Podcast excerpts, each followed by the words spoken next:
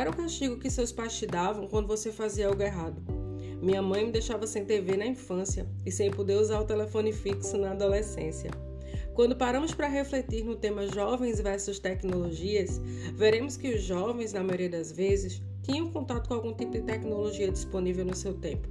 Os castigos de hoje ainda envolvem tecnologia.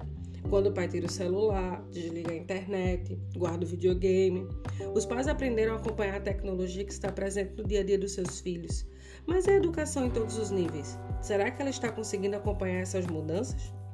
Estamos vivendo a era da teletela, descrita por George Owen em seu livro 1984 como aparelhos que eram ao mesmo tempo TV e câmera de vigilância, que estavam presentes em todas as casas e não podiam ser desligados. E não é assim que a nossa sociedade vem vivendo nos últimos anos, em especial os jovens? Eles vêm sofrendo mudanças de comportamento que transformam a maneira como eles constroem a sua identidade, como se relacionam e até como eles adquirem conhecimento tudo por conta dos celulares conectados às redes sociais.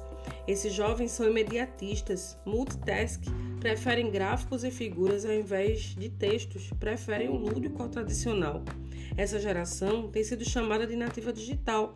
No entanto, pesquisas mostram que a maioria dos jovens usam um grupo de ferramentas digitais, se aprofundam nele e têm dificuldades com qualquer outra ferramenta fora desse grupo.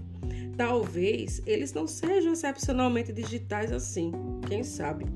A tecnologia está inserida em todos os ambientes e precisa mesmo estar na educação. Isso a gente já sabe. A questão é como?